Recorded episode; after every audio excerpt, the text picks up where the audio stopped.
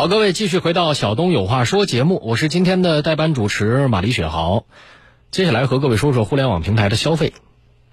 现在随着大家的网络消费越来越多了，不少的消费者都发现啊，要想在一些网络平台消费，你要买它的虚拟币啊，不是说直接就可以把钱充到这，你充的钱不是充商品的，是充币。充完这币之后呢，你才能买它的那个服务或者商品。但这里面就有个问题，假如我充了九十九。啊，现在好多平台还有你什么充一百送十五啊，送三十，呃，我这里面现在有一千一百三十张点券，最终我不使用这个平台的时候呢，发现里面还有一百三十张点券，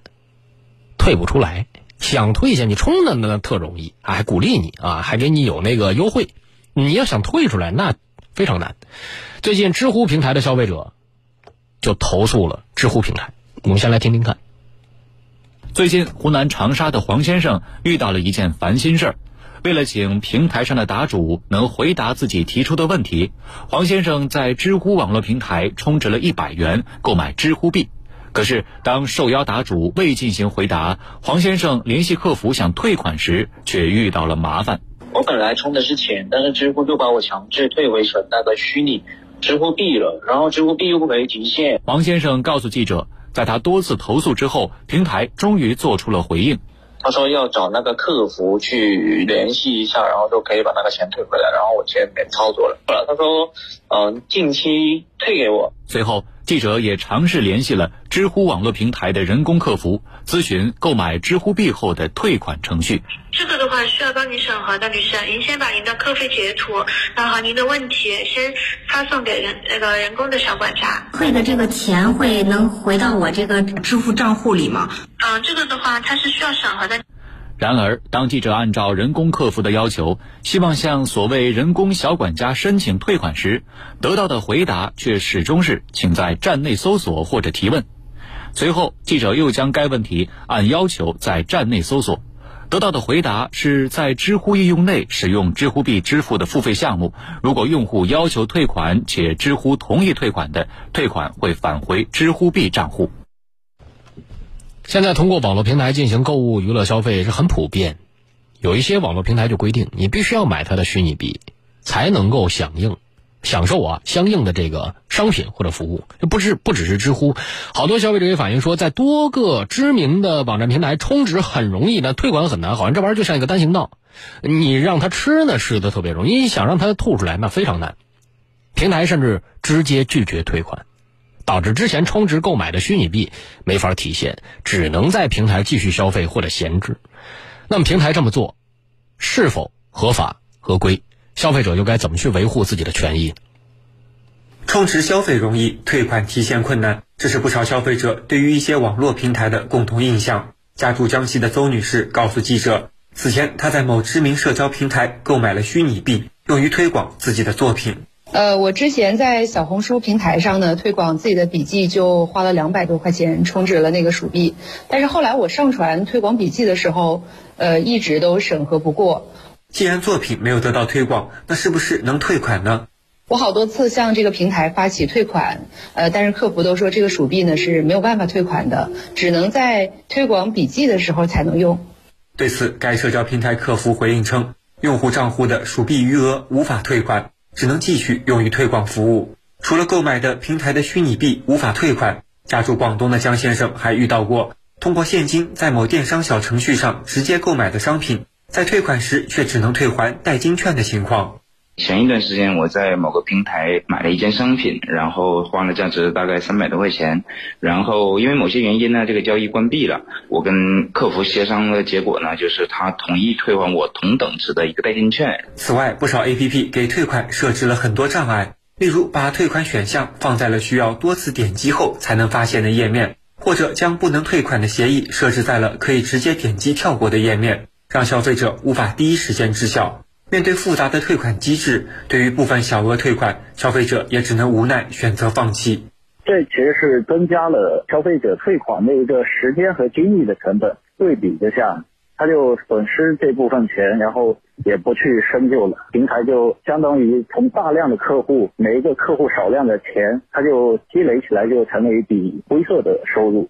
记者在某投诉平台上搜索发现。与平台虚拟币退款有关的投诉已经超过了一万九千条，绝大多数投诉都聚焦在虚拟币无法退款提现的问题上。针对此事，某问答类社交平台工作人员回应称，已经在审核用户的退款申请，将对于符合要求的进行退款。而某英语学习平台则回应称，因为与手机支付系统对接有障碍，故无法退款。更多的平台则是选择了沉默。对此，北京市律师协会消费者权益法律专业委员会主任卢云表示，消费者是以钱款的方式进行充值的，或因服务目的未达成，那么退款就应该返还钱款。而这种退币的方式是一种变相的强制性消费。消费者充值了之后，如果产生退款或者退货的时候，应当以原来的渠道和原来的方式去退还给消费者，这也是消费者选择权的一个非常重要的方面。但是呢，如果说呃在事后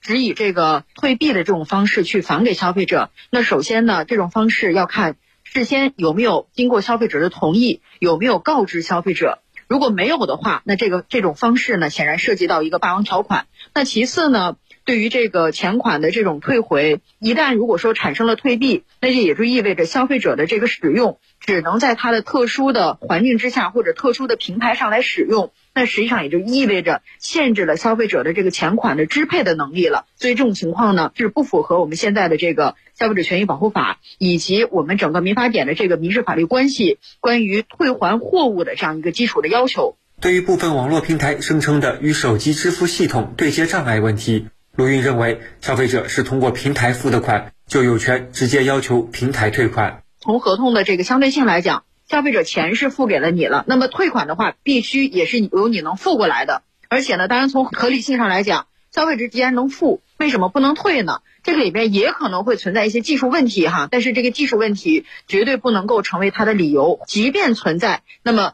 一也应当由平台去采取相应的措施，保障消费者退款的这样一个渠道的畅通。陆云提醒消费者，在平台充值之前，要充分看清相关约定和限制性条件。遇到退款问题，可以通过与经营者协商、向监管部门投诉等方式进行维权。首先呢，你可以去和解，就双方呢去协商这个事情。作为经营者，他不能够去无故无端的去拖延解决消费者的这种问题哈。第二个呢，就是调解，经过平台的介入也好，或者是经过第三方介入也好，去进行调解。那么还可以呢，向有关的呃监管部门去进行投诉。那么再者呢，就是通过诉讼和仲裁的方式来去解决。卢云建议，平台应当向消费者充分说明虚拟币的使用规则，并以显著的方式告知，不能在消费者完全不知情的情况下做出所谓的不能退款的处置。大的平台，一些头部的企业，真的能够去发挥这个平台的作用，发挥头部企业的作用，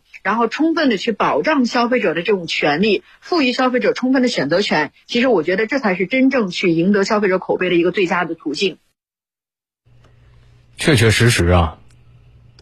充值容易，退款难。现在你说你的在一些那个网站平台消费是吧？充进去的那个钱实际上很容易，但是你想退回来那时候费费很大劲。这其实也是一种变相的强制消费。根据二零零九年六月四号国家文化部下发的《文化部商业部关于加强网络游戏虚拟货币管理工作的通知》，由门户网站或者即时通讯工具服务商发行的这种虚拟币。功能被界定为网络平台虚拟兑换工具，只能用于购买本网站内的服务，除此之外没有其他的用途和职能。那么，既然这类虚拟币只是网络平台虚拟兑换工具，那么消费者的购买行为，它的实质就是为了方便在这个网络平台内的消费而进行的前期准备，这不是传统意义上的市场交易活动。